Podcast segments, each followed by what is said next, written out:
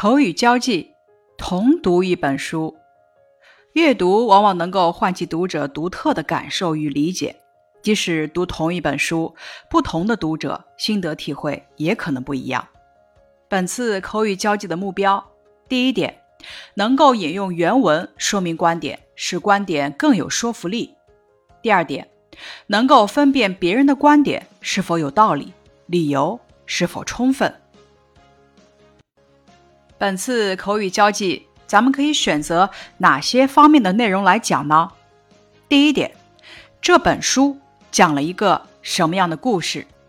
第二点，你怎样评价主人公？你对哪个人物印象最深？为什么呢？第三点，有没有什么地方让你觉得困惑，或是感到奇怪？有没有完全出乎意料、令人感到不可思议的情节？第四点，读这本书的时候，你想到了哪些相似的书，或是想到了生活中的哪些人？第五点，故事的结局你喜欢吗？如果你来写这个故事，你会怎么写呢？接下来是互动交流的基本要求。首先，第一点。咱们选定主题，清晰简洁表达自己的思路。第一小点，咱们可以借助批注来梳理思路，深入的表达自己的想法和观点。第二小点，表达观点的时候呢，要以内容为依据，从书中找出例子来说明自己的观点，也就是引用原文说明观点，使观点更有说服力。第三小点，要勇于表达自己的真实想法，哪怕你的想法与大多数人都不一样。著名的法国教育家卢梭这么说：“读书不要贪多，而是要多加思索。这样的读书使我获益不少。只有用心读书，大胆地表达自己的读书心得，就是口语交际的一个成功。”第二点，咱们要注意分辨别人的观点是否有道理，讲的理由是否充分。因为我们也要明白，一千个读者就有一千个哈姆雷特。即使同读一本书，不同的读者心得体会也可能不一样。接下来是交际范例展示。咱们共同读的《鲁滨逊漂流记》中，大家对书中的哪个人物印象最深呢？为什么？鲁滨逊给我留下了深刻的印象。我觉得他很乐观。他说，在困境中，我们可以把好处和坏处对照起来看，并且从中找到一些东西来宽慰自己。当我也用他这种乐观的心态去看问题时，我果然没有那么多烦恼了。鲁滨逊是个乐观的人。鲁滨逊能在荒岛上生活二十八年，跟他这种生活态度有密切的关系。他能够理智的面对现实，从绝望中看到希望。从而得到内心的安慰，获得坚持下去的勇气和信心。这场世界上苦难最深重的经历告诉世人，在困境中，我们可以把好处和坏处对照起来看，并且从中找到一些东西来宽慰自己。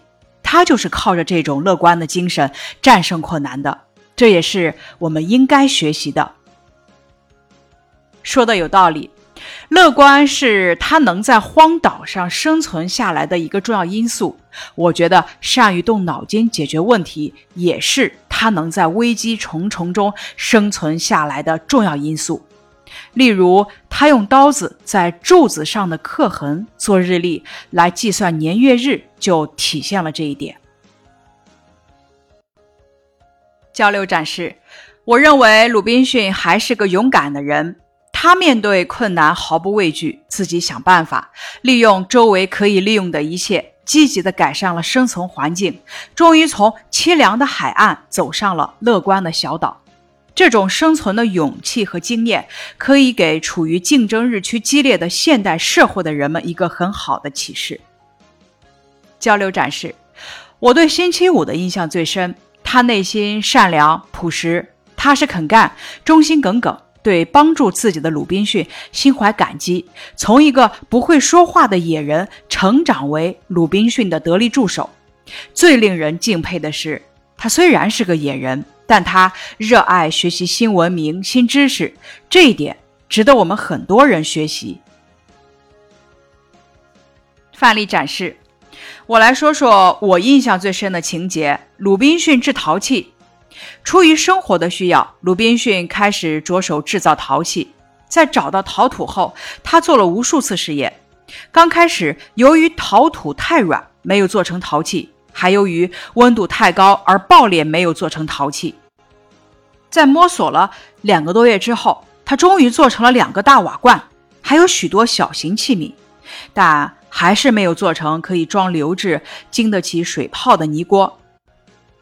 一次偶然的机会，他发现有的泥质器皿。可以被烧得像石头一样硬，于是鲁滨逊开始研究烧陶的火力。最后，他烧成了三个瓦锅和两个瓦罐，其中有一个罐子正是鲁滨逊最需要的。鲁滨逊不光是个坚强勇敢的英雄，还是个艺术家。交流展示，我来谈谈让我印象最深的情节吧。一次，鲁滨逊无意中发现吊在墙角的一些谷粒竟然长出绿色的茎，不久长出了几十个穗头，这真是老天的恩惠。从此，鲁滨逊一到雨季就撒下半束种子来试验，以得到更多的粮食。最糟糕的一次试验，大麦与稻穗的收成仅半斗而已。但是经过多次试验，鲁滨逊最终成了种田高手。他知道了，一年四季可以播种两次，收获两次。鲁滨逊有了生存的口粮，他是多么勤奋啊！他通过自己的双手，把小岛上的生活打理得井井有条。他在逆境中锻炼了自己，也成就了一番不平凡的事业。接着是《夏洛的网》这本书的交流事例。《夏洛的网》这本书讲述了这样一个故事。在朱克曼家的谷仓里，快乐地生活着一群小动物。其中，小猪威尔伯和蜘蛛夏洛建立了最真挚的友谊。然而，一个可怕的消息打破了谷仓的平静：威尔伯未来的命运竟然是成为熏肉火腿。作为一只猪，悲痛绝望的威尔伯似乎只能接受任人宰割的命运。然而，看似渺小的夏洛却说：“我一定会救你的。”不起眼的蜘蛛居然说他可以救一只猪。一开始我也不信，但看着看着，我终于相信了夏洛，因为夏洛真的实现了他的诺言。他用他的网织出了“王牌猪”“了不起”和“谦卑”这几个字，这几个字改变了小猪威尔伯的命运。然而，蜘蛛夏洛的生命却走到了尽头。多么感人的故事啊！我跟很多人一样。平时特别讨厌蜘蛛，但看了这个故事后，我就不那么讨厌蜘蛛了。蜘蛛夏洛说过：“你一直是我的朋友，我为了救你而死去，这本身就是一件了不起的事。我为你结网，因为我喜欢你。再说，生命的意义到底是什么啊？我们出生，我们活上一阵子，我们死去。一只蜘蛛一生只忙着捕捉和吃苍蝇是毫无意义的。”通过帮助你，也许可以提升一点我生命的价值。谁都知道，人活着该做一点有意义的事情。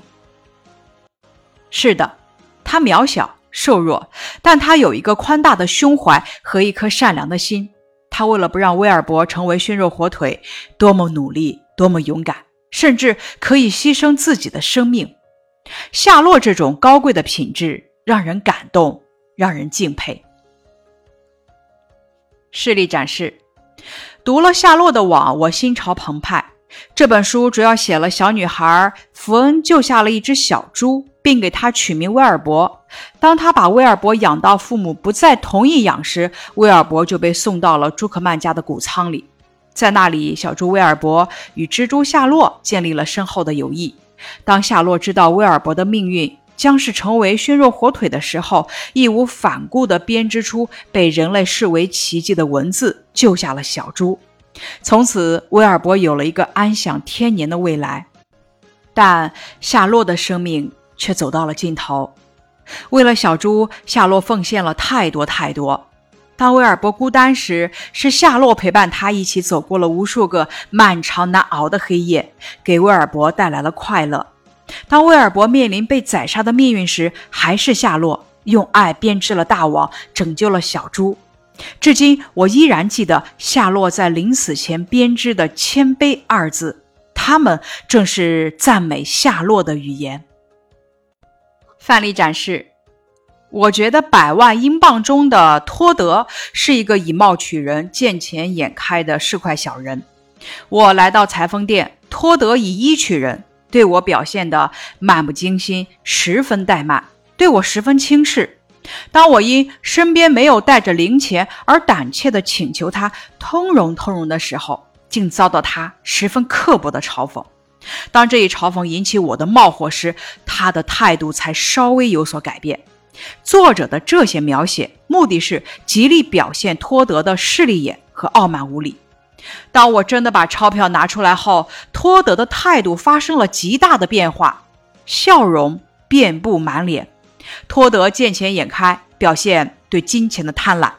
当他向钞票瞟了一眼，发现是百万英镑时，他的笑容马上牢牢凝结，变得毫无光彩，反映了。托德此时的窘迫难堪，作者就这样通过钞票拿出前和拿出后的强烈对比，通过人物的对话和神态的生动的描写，活脱脱地刻画出了托德市侩小人的形象。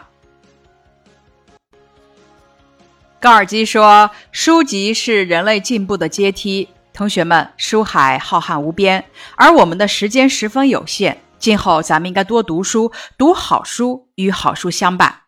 以上是本次口语交际同读一本书的学习内容，感谢你的收听。